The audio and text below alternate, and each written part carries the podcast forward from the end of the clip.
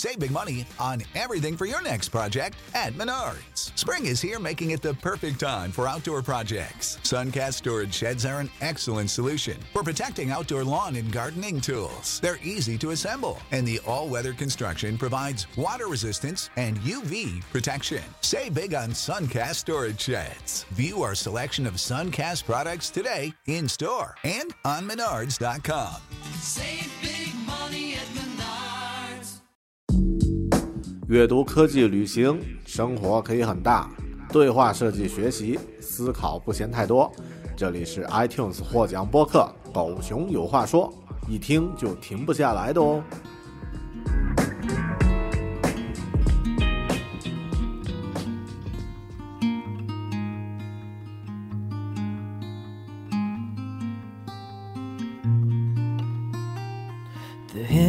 Hero like rhythms in my mind. The leaves fall gently down in their own time. It's clear out here, there's nothing on repeat. Forget the noise and lose your memories.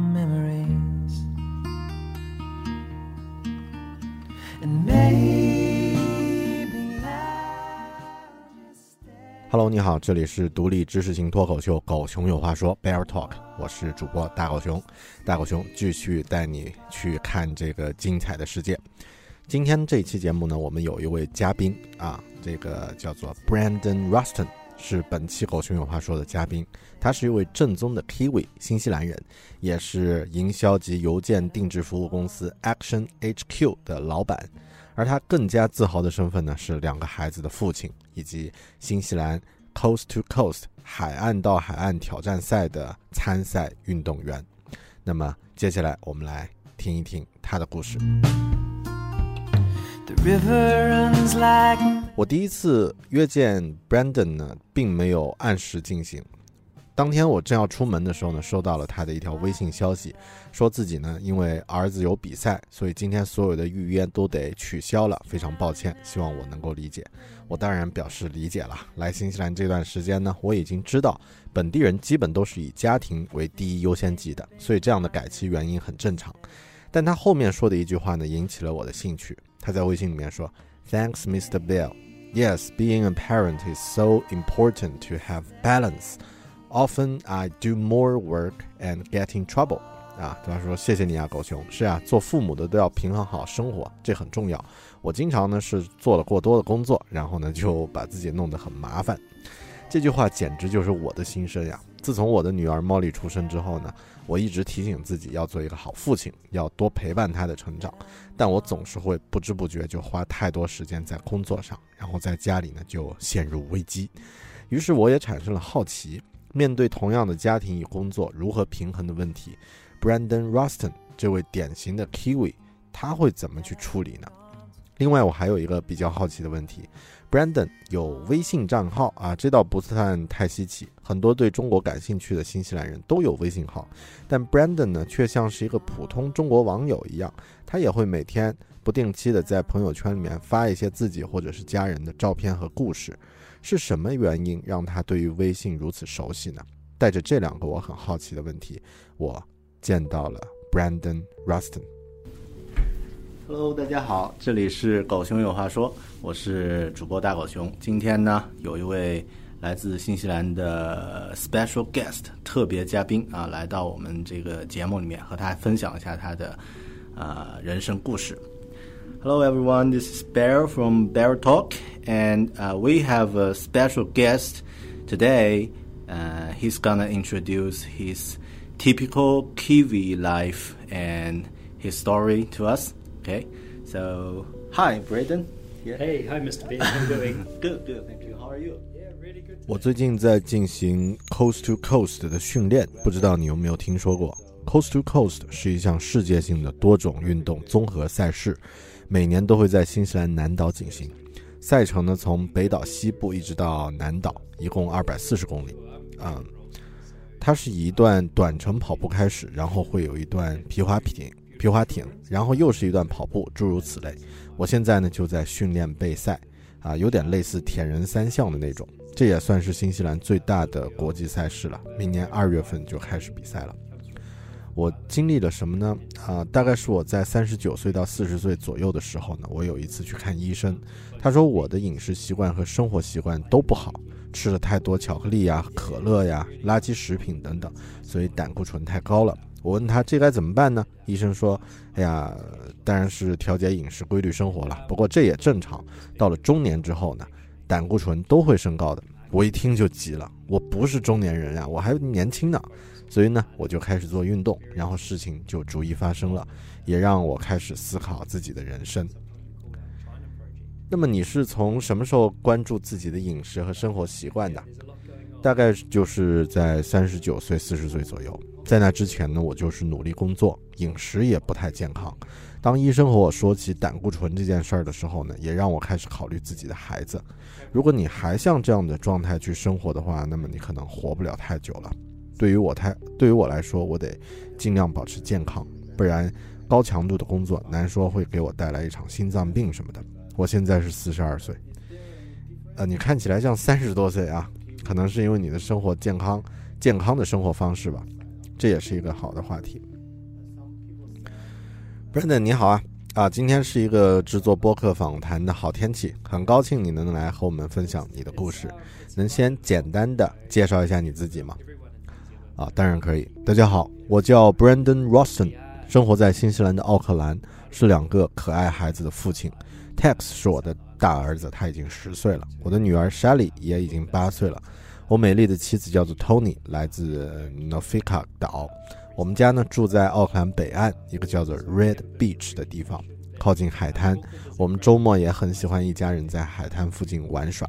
从工作的角度来说呢，我在一家叫做 Action HQ 的公司工作，这是一家市场服务商。我们主要专注于数据和用户体验的领域。最近我们刚刚启动了一个项目，叫做 Give and Get。我们内部呢把它称为中国计划。诶，这项目听起来很让人感兴趣啊！稍后咱们详细聊一聊。另外，你是出生在奥克兰吗？哦，是的，我出生在奥克兰，一九七四年的事情了。我也去过其他国家旅行和生活，但奥克兰呢是我的大本营。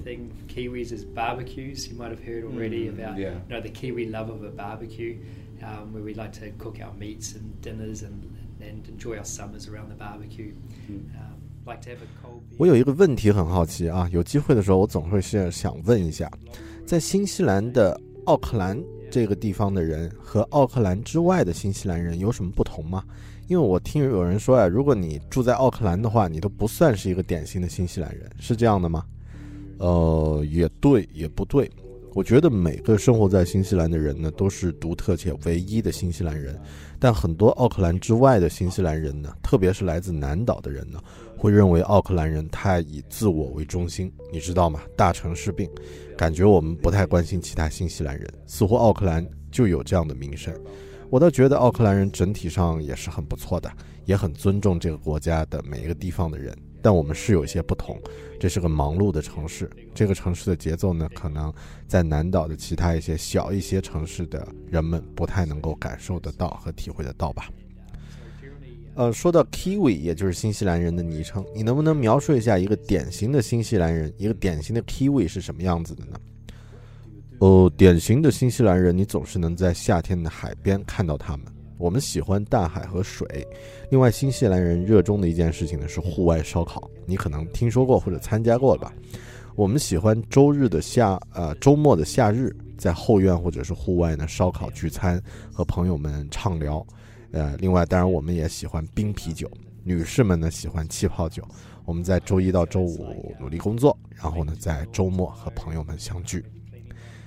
当我在中国的时候呀，我看电影《魔戒》《指环王》的时候呢，有人告诉我，典型的新西兰人就像是典型的 Hobbit 人一样。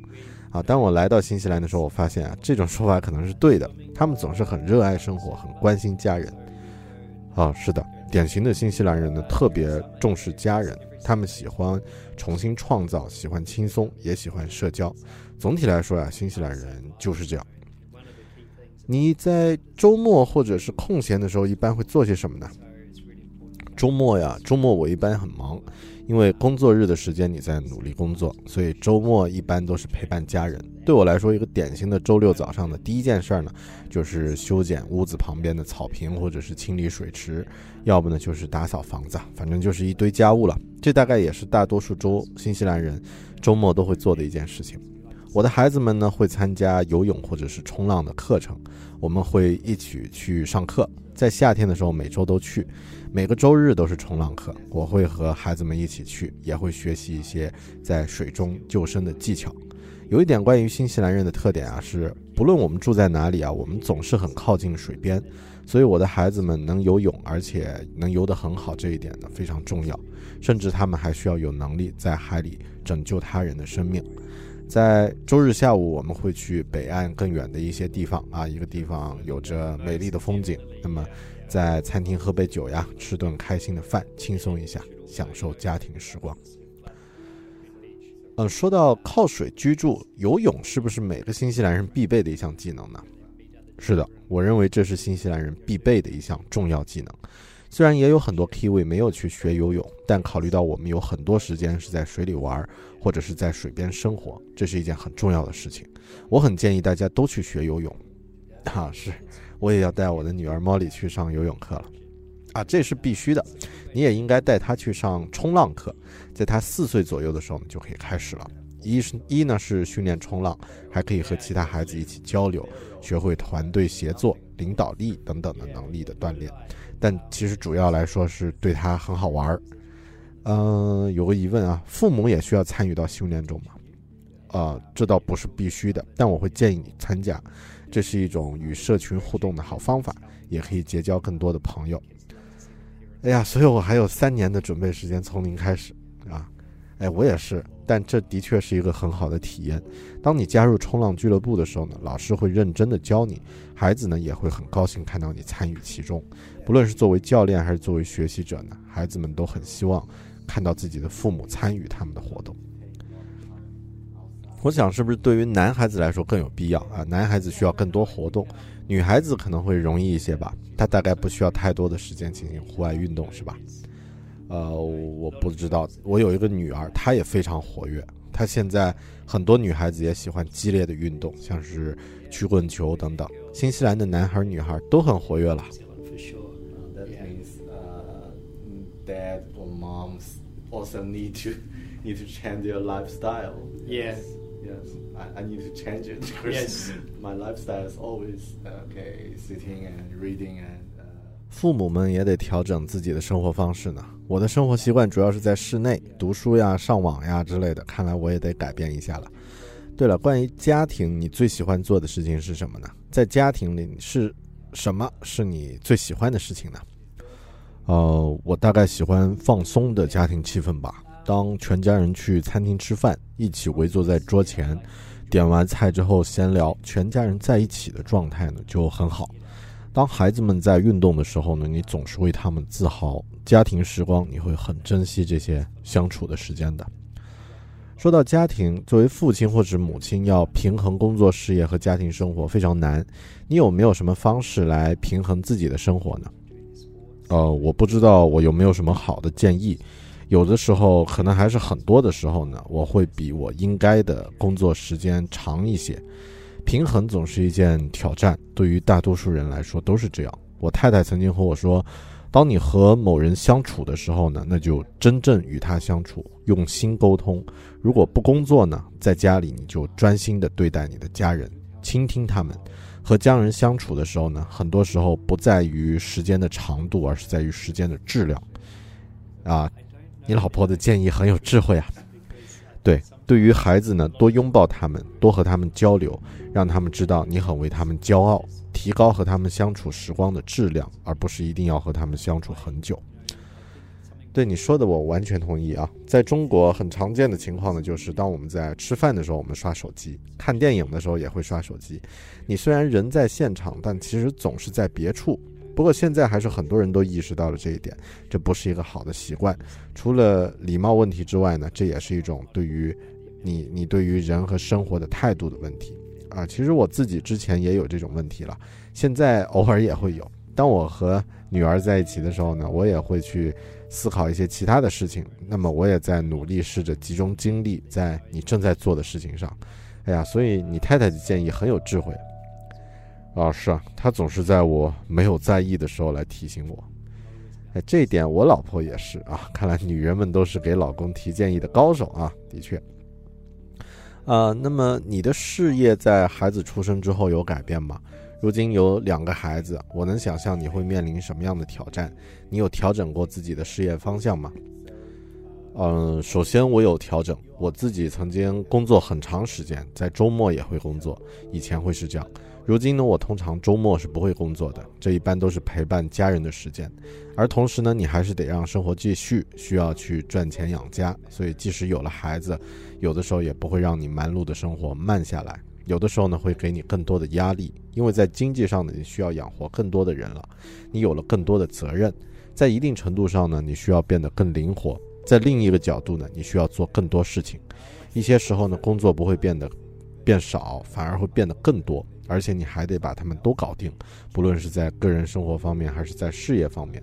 所以对我来说呢，事业仍在继续，但时间会变少一些。这也会促使你变得更高效，因为你必须如此。呃，你们你能给大家给我举一个真实的例子啊？假设当你的工作和家庭生活产生冲突的时候，你会去如何做呢？啊，当然可以。比如呢，明天就是我儿子学校的父亲日。在午饭的时候呢，我们会去学校，带着热狗之类的午饭和孩子们一起玩，在学校里看看他们的日常生活。所以呢，我得把明天的会议时间都调整，直到下午我回到公司之前呢，都不能有会议。我得去计划和安排这些事情。对于孩子来说呢，我出席父亲日是非常非常重要的事情。如果我去不了，他们会很难过。但如果同时你刚好有很多工作要做的话呢，就需要很好的协调。还要确保你的同事们能够理解，并且帮你搞定其他事情。啊，我能不能设想一个非常戏剧化的场景？你有一个非常重要的潜在大客户，有时间和你见面了啊。那么搞定这个客户呢，基本上你就可以搞定一年的订单。但同时呢，在同一时间，你的儿子有一个重要的事情需要父亲的到场，比如是一个学校的比赛呀什么的。那么你会怎么样去选择呢？啊？这正好是上周曾经发生的一件真实的事情。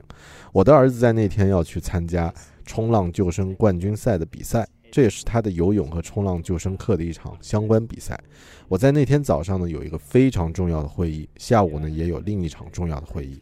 前一天晚上，我太太告诉我，我必须去参加儿子的游泳比赛。我说我去不了呀，这两个重要的会议我都得去参加呢。但我太太非常坚持说，你必须到场。那么我决定这一次还是应该听老婆的，那么这应该是一个正确的决定。幸运的是，这真的是一个正确的决定，因为我的儿子在那天呢破了新西兰的记录，还获得了新西兰冲浪救生项目的金牌。如果我没有听老婆的话的话，我会后悔终身的。这就是你生命中的某些如此重要的时刻。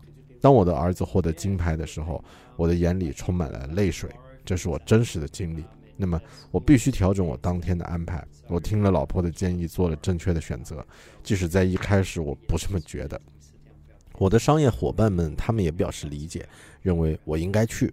这也让我当时觉得呢，我可能在一开始就做出了正确的选择，因为人们会理解你为家人做出的选择的。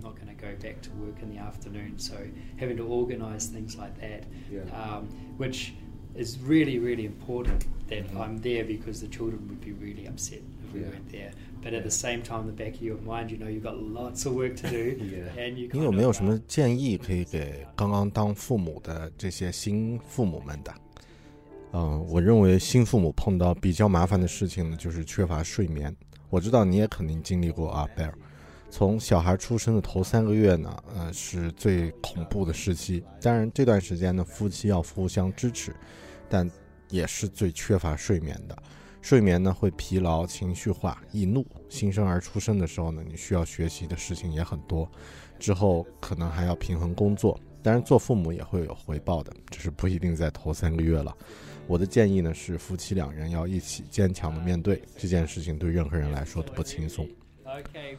嗯，在真正经历成为父母之前啊，如果你读到相关的文章，你会对自己说：“哎呀，我是例外了，这些人只是不够专业，或者是不够坚定，啊，我会处理好的。”但当这件事儿真的发生在你身上时，你会说：“我靠，完全不同啊！他们说的都是真的，对，绝对都是真的。婴儿的事情一刻也不能等，不论你在做什么，你都必须马上停下来去照顾他们。”啊，我能问问你平时一天睡几个小时吗？啊，好问题。我的睡眠时间实际上很长，有的时候我八点半就会上床睡觉了，有的时候可能会到半夜才睡。那么一般我是在五点四十六点前左右起床，所以平均来说，我应该有八个小时左右的睡眠时间。我很爱睡觉，我的睡眠质量也很好。我也认为睡眠质量、睡眠时间越长越好。一般情况呢，我尽量早睡，然后呢可以早起锻炼一下，感觉呢会很棒。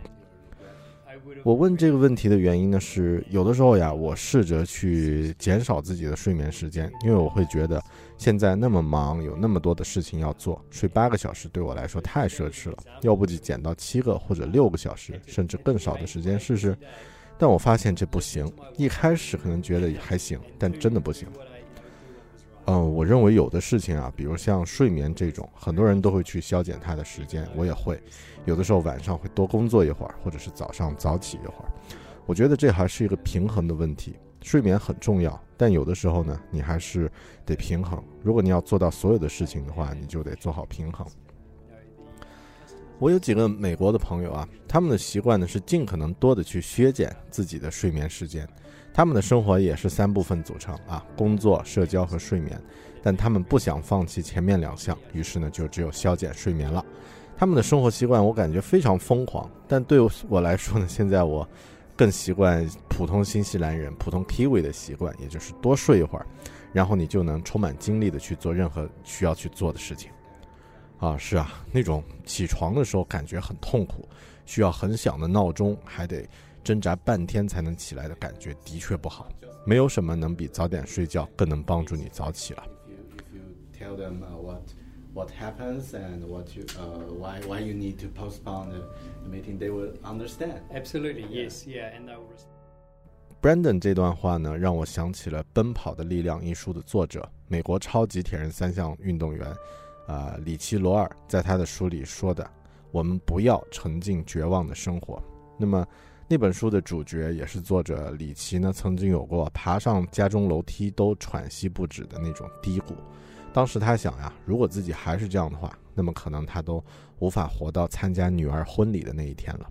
于是呢，他改变了自己，然后神奇的事情就发生了，里奇呢成了一名超级铁人三项赛运动员。Brandon 同样也改变了自己，他也成名了，成为了一名运动员。在明年二月份呢，他即将参加新西兰 Coast to Coast 挑战赛，这是一项贯穿新西兰南岛西岸到东岸，包含了长跑、自行车和皮划艇的长距离竞赛，全程共二百四十三公里。这让虽然之前参加了很多了马拉马拉松，但今年以来因为女儿的出生作为借口停止了运动的我，啊，非常惭愧。同时有两个家孩子的家庭和一家公司需要去打理的 Brandon，同他相比的话呢，我并不算是那么忙碌吧，至少没有忙到完全没有时间运动的程度。那么，梭罗的那句诗“男人们在沉静的绝望中死去”，我也不想那样生活。推迟会议会影响他在客户心中的形象吗？会的，客户会认为他是一个重视家庭的人，值得与之合作。至少对于我来说，虽然我和他的第一次见面改期，但我对他的好感呢却加深了。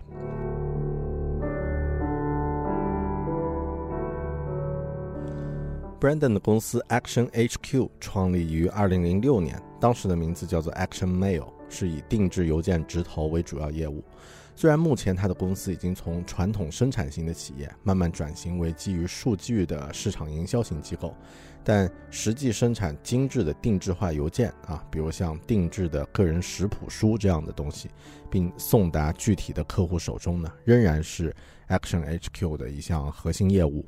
那么也正是因为多年通过与实体物品还有客户来进行互动呢，Brandon 对于用户体验的理解要比纯数字时代的营销者呢更加深刻。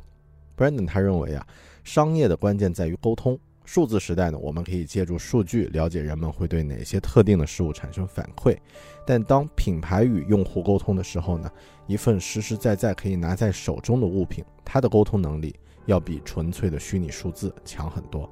而这样的物品呢，带来的用户反馈也不一样。Let's talk about your uh, career and uh, what you are doing right now. About, Yes. Yeah. Uh, could you tell me, uh, Chris, you uh, you're born in Auckland and then you studied here, right? Yes, that's correct. Yes. uh, 我们来聊一聊你的事业和目前在做的事情吧。你是出生在奥克兰，而且在这里学习和工作，那么能和我们分享一下你的事业轨迹吗？啊、我在奥克兰读的书，学的是商科，我很喜欢商业，在刚开始读书的时候呢，就选择了这个领域。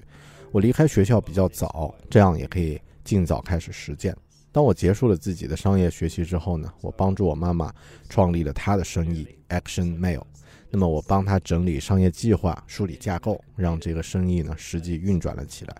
当事情顺利运转起来之后呢，我去荷兰待了两年，从事和马相关的工作。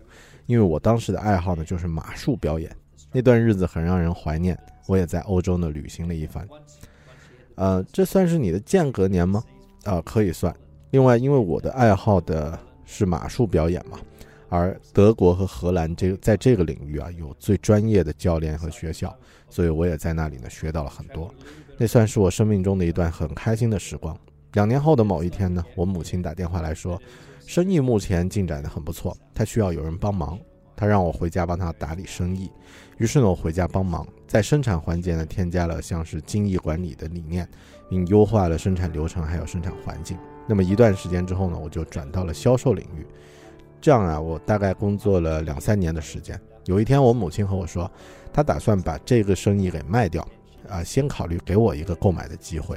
所以呢，我在二零零六年的时候呢，买下了 Action Action Mail 公司。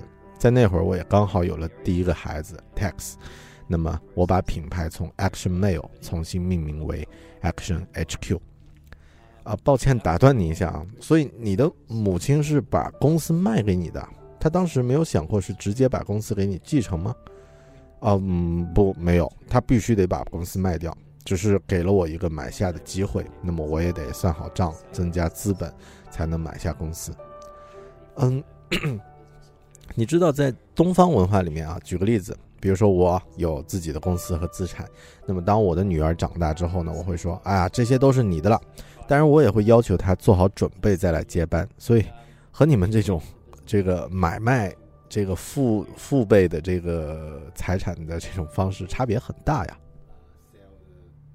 啊、是啊，可能在某些情况下会这样，就是会有继承的情况。但在我和母亲的这个情况，这是一个商业性的行为。那么我的父母他们要退休，想要出售自己的生意，而我呢也看到了这是一个很好的商业机会，所以就买下了。之后呢，我经营了一段时间，公司的性质呢也从一个生产型的制造型企业转型成了一个市场营销型的机构。我上周第一次来你公司的时候呀，和你的同事之前和你的同事 Amanda 聊过，我曾经预想你们是一家生产型的企业，就像是一个以邮件为主的车间、厂房之类的啊。当我来访的时候呢，我看到了你们的数据团队，那么有一整个团队是专注于数据分析和处理工作的，这也让我对你们的商业模式很感兴趣。那么生产邮寄广告和数据处理这两者之间有什么样的联系呢？一个呢是生产实体的邮件并寄出，另一项则是关于数字化的内容。你能和我分享一下他们这两者背后的故事吗？我觉得我们的生意和模式的一个核心呢，是从理解客户所面临的挑战开始，还有他们的商业目标。我们会审视他们的挑战和目标是什么，然后我们再对他们的用户进行数据分析，之后呢会有更深入的理解。所以我们的商业模式主要是专注于沟通的策略吧，其中呢一大部分是关于分析数据库、交易细节，人们会对哪些特定的事情产生反馈。我们也会开发个性化的沟通方式，向他们分发。我们有一整个数据团队会进行数据的分析、清理等工作。我们也有一个生产团队，这样呢就可以生产实体的用于沟通交流的邮件，并将它们投递到客户手中。我们的目标呢是创造终极的客户可以进行反馈的形式。那么这种反馈可能是购买，或者是情感上的惊喜，或者是开心。我们确保自己创造出沟通能够带来用户需求的反馈。我认为选择传统的邮件直投的方式很聪明啊。虽然现在已经是一个数字化的时代了，我们都会在电子屏幕上去查看和阅读信息，但手中拿着一件真实物品的感觉还是很不同的。比如我现在拿着一页纸，这种感觉就和电脑屏幕不太一样。我觉得这种方法很不错。那么，呃，话下一个话话题啊，是我这个播客是一个面向中国中文听众的播客，所以想问一下。你如何去看待中国呢？或者说，你如何看待中国市场呢？中国是一个很让人兴奋的国家，一方面呢，也是一个古老而且也传统的国家，但也很好的过渡到了现代化的。那么，它是一个世界领先的国家了，既古老，同时又很年轻，有很多的改变正在发生。从市场角度来说呢，它和西方市场有差异巨巨大，非常不同。不论是从营销还是品牌推广，都是这样。对于我来说呢，我还在一直学习你们的社交网络和影响对方的方式，就像是一段旅程一样。那么，作为一家公司呢，我们也想确保可以传递我们的沟通，即使是在一个完全不同的市场。And then deliver it physically um, in the form of traditional mail. And, um, and our, our objective is about um, ultimately creating some form of response from the recipient, you know, and that response will be um, either a purchase or it could be an emotional response of surprise or happiness. And um, once we understand. 我知道你现在有一个专门针对中国市场推出的定制项目，叫做 Give and Get，能大概向大家介绍一下这是什么样的一个项目吗 Given Get 是一项专注于礼品的商业项目。我想我们的愿景呢是帮助收到或者是送出礼物的客户创造值得珍惜的美好瞬间。我们打算在世界范围内呢寻找一些非常优秀的礼品产品资源，然后呢打通渠道，让中国的消费者们能够寄出和收到这些精美的礼品，这样他们可以有一个值得信赖的平台来寻找优质的产品，并且寄给自己或者是他们关心的人。这个项目是在我和 Karen Hu 啊沟通之后呢开始启动的。Karen Hu 呢是一位美国女士。她做中国与美国的礼品生意呢，已经有二十多年的历史了，所以她在为美国市场选定礼品方面有着多年的经验。几年前呢，我们见面的时候，她说：“Braden，我真正感兴趣的事情呢，是找到在西方市场生产的精美的礼品，然后把它们带到中国消费者面前。以往啊，只是把中国生产的东西带到美国这种模式啊，需要去调整了。”之后呢，是需要考虑如何把美国的好东西推荐给中国人了。这就是最初的 Give and Get 项目想法的来源。通过我在制作定制化书籍方面的经验呢，我们制作过针对儿童的定制化童书，产品的销往澳大利亚和新西兰。那么我们制作了很多这样的童书，都非常受欢迎。通过审视定制童书的生产流程呢，我们打算做得更好一些。之后呢，我们找到了一家美国公司，叫做 ICMe。那么他们生产很多精美的童书。举个例子，他们的这本叫做《晚安小宝贝》（Little Good Night Little Me） 的童书呢，很多美国的小朋友们都特别喜欢，因为每本书都是定制的，所以小朋友的名字呢会出现在书里，作为书里的一个主角。他们的名字呢会呈现在封面上，甚至还可以将他们的照片也印在书的扉页里。这就是小朋友们自己的故事书，这是我们 Give and Get 的第一个产品。我们也与美国的合作伙伴们谈好，他们给了我们授权，让我们能够把书销售给中国的顾客。这就是 Good Night Little Me，一本定制化的儿童故事书。小朋友的名字呢印制在封面上，插图呢是由这个 Mary Kane 呃来绘制的，他也是。哈利波特故事的插图绘制者，所以你可以看到，在这本书里的插图风格也充满了类似哈利波特故事的那种天马行空的感觉，非常漂亮。在打开的页面里面呢，可以看到小朋友的照片，也有来自于爸爸妈妈或者是其他亲人的祝福。在书里呢，我们也将故事翻译成了中文，小朋友的名字会以汉字和拼音的形式呢出现在书里。另外，关于这本书的一个有趣的细节呢，就是它的文字都是押韵的，中文也是一样啊，这个是一个很精美的细节。我已经在想象一本，哎呀，专门为我女儿 Molly 定制的这样的书了。我想每一个做父母的人，一看到这样的礼物呢，都会马上就在头脑中想象自己的孩子收到这样礼物的场景。这样的定制童书应该算是 Give and Get 的第一步，是吧？目前呢，先以定制化童书开始，之后会有其他的类别吗？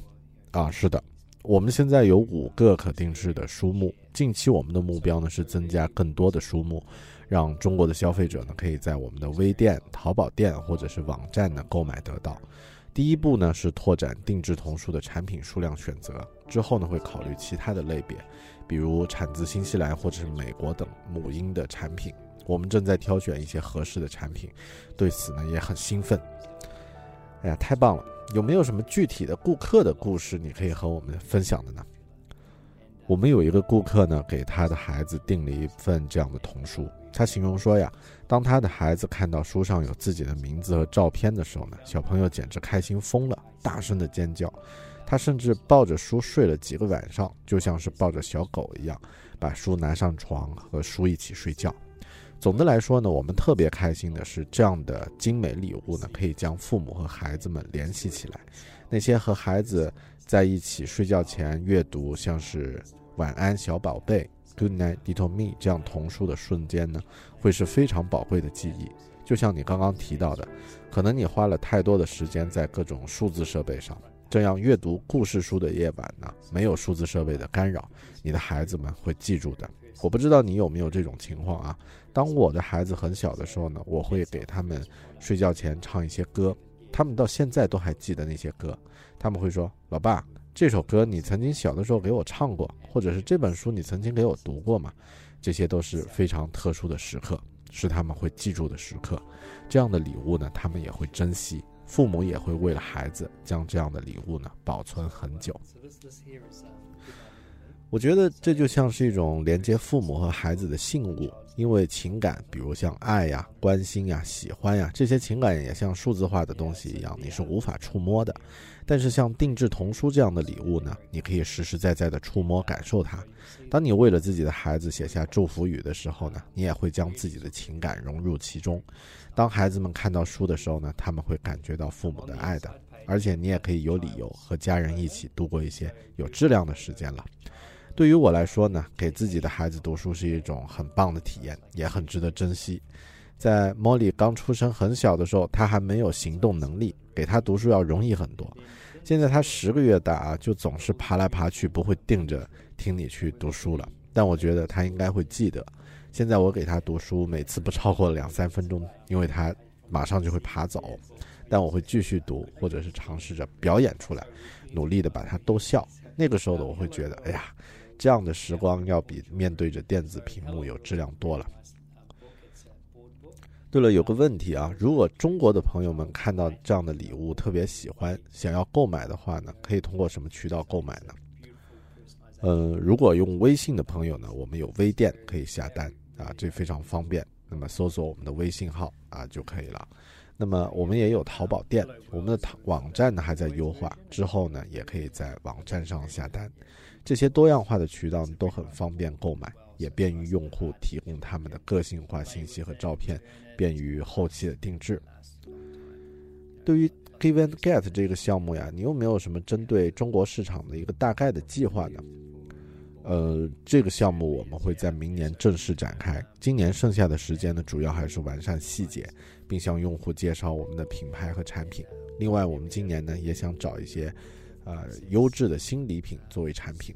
我们目前真正专心在做的呢，还是构建自己的社群，主要是在中国的一些有共同想法并且喜欢我们产品的人们，他们可以帮助我们，给我们一些反馈，他们会喜欢什么样的礼品、产品啊之类的，那么这样也可以帮助我们更好的选择产品资源。整体来说，还是寻找一些好东西，那些我们自己会用的真正的好东西，然后让他们可以被购买得到。呃 b a d e n 你能向大家推荐一本自己喜欢的书吗？然后 Brandon 推荐的是，呃，一本叫做《The Secret of Happiness》，啊，它的这个作者呢是一位我们在节目里面，在国内的节目里面不方便提到的人啊，一位来自西藏的喇嘛啊，那么就不说了，我就不过多介绍了。感兴趣的朋友可以去自己去查一查这本书的故事。那么有没有推荐给小朋友的其他童书呢？嗯，除了《Good Night Little Me》之外呢，推荐这本叫做《Hello World》，啊，这本书是为新生儿准备的。除了名字之外呢，还可以加上宝宝的出生、身高、体重等等这些这样的一些呃出生日期这样的一些信息。当然呢，还可以加上宝宝出生的时候的照片。这本书我很喜欢，有这个男生版也有女生版。书页呢是经过加固的，小孩可以玩很久。那么是给新生宝宝的一个完美的礼物。当然还有其他的好书推荐了，比如这本叫做《Princess》啊，那么呃还有这本叫做《Fancy Little Me》也很不不错。故事呢是关于一个小女孩环游世界，穿上各种美丽的衣服，但在故事的结尾呢却领悟到，真正重要的呢是做真实的自己啊，为自己感到骄傲。那么呃。我注意到，连背景页的欢呼的这个词里面啊，也藏着小姑娘的名字啊，这还真有细节感，我之前都没有注意到。她的字体也很漂亮。呃，今天咱们的这个采访很棒啊，从你分享的故事里呢，我也学到了很多东西，也启发了我一些新的想法。从个人的角度来说呢，我可以开始认真考虑一下作为父亲的角色了。那么，呃，应该如何平衡工作和生活？从长远来看呢，对我来说真正重要的事情是什么？那么你告诉了我关于这个 Coast to Coast 比赛的事情，我们也许以后还可以专门做一期节目来聊聊这个话题。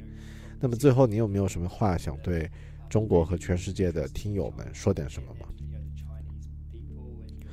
我作为一个新西兰人，对于中国真的很感兴趣，对于中国人和中国文化都是这样。对于我来说呢，更多还是学习，从国家和文化的角度来学习中国究竟是什么，这很有意思。我们新西兰的文化和中国文化当相遇和碰撞的时候呢，他们的不同会带来呃更多的启发。对于在听节目的中国朋友，我想说的是，来和我们互动吧，添加我们的微信号和我们交流，讲讲你的想法和感受。关于关键呢，在于这个互动和交流，是不是？呃，对于中国的朋友来说，这很简单啊，因为微信几乎是每个人每天都会用到的社交工具。啊，是啊，我也在使用微信的过程中觉得很有意思。我觉得这算是一个最棒的社交网络工具了。是啊，我发现你算是我见过极少数的天天都会使用微信来分享自己生活的新西兰人了。嗯，是的，实际上微信现在已经是我唯一的社交工具了。我也有 Facebook 和 Twitter 的账号，但我基本不用它们，我只用微信啊，我特别爱微信。你这句话应该让微信团队的人听到。啊，是的，我喜欢微信，因为它交流很方便，也很容易查看。那么使用它也是学习中国文化的一部分，很有趣。我觉得中国人创造了世界上最好的一个社交工具。嗯，感谢你的这次分享，谢谢你啊 You ，Braden。 Use uh, WeChat as- as your daily uh, social media Yes. yeah, tool. Yeah. So you, Yeah. you post your daily life. Yeah, there. yeah, It's actually my only social media. You know, I have uh, Facebook and Twitter, but I don't use it. I just use Wow. WeChat. Yeah, I love it. yeah. I should talk to some people work for WeChat. You should, yeah. I love the Let them product. know. You know, I love love it, and um, you know, it's a great place to chat, and you know, it's easy to check and engage Uh-huh. with. So, yeah, it's a great thing, and you know, that's part of learning um, Yeah. China and culture and stuff. It's a lot of fun. Yeah. You know, and you know, s- straight away you produce the best social channel in the world. Yeah. You know, Mm. yeah. Okay, great. Cool. It's, uh, Thank it's you, a- Mr. Bear. Yeah, it's Yeah. a great interview. And thank you for your Awesome. time. No trouble. It's Okay. my pleasure. Yeah, thank you. 结束了这次采访呢，我其实有很多感触。 Brandon 呢，他很喜欢中国。那么这种喜欢不只是一个有商业嗅觉的人对于潜在市场的喜欢，而更像是一种想要学习和交流的好奇心。那么年轻的时候曾经前往荷兰学习过几年马术的他呢，对于多元的文化差异，有着一种在新西兰人身上很少见的开放态度。在我们见面前呢，我觉得他曾我曾经觉得啊，他算是少数会经常使用微信发布个人状态的新西兰人了。见面之后，我却发现他简直是少数中的极少数。那么，微信是他唯一的社交媒体工具，所以这也算是一种有效学习中国文化的重要渠道。那么这件事儿也给我带来了一个很大的启发：面对新的环境和新的领域，我们是否也会像 Brandon 这样充满好奇心和实践能力呢？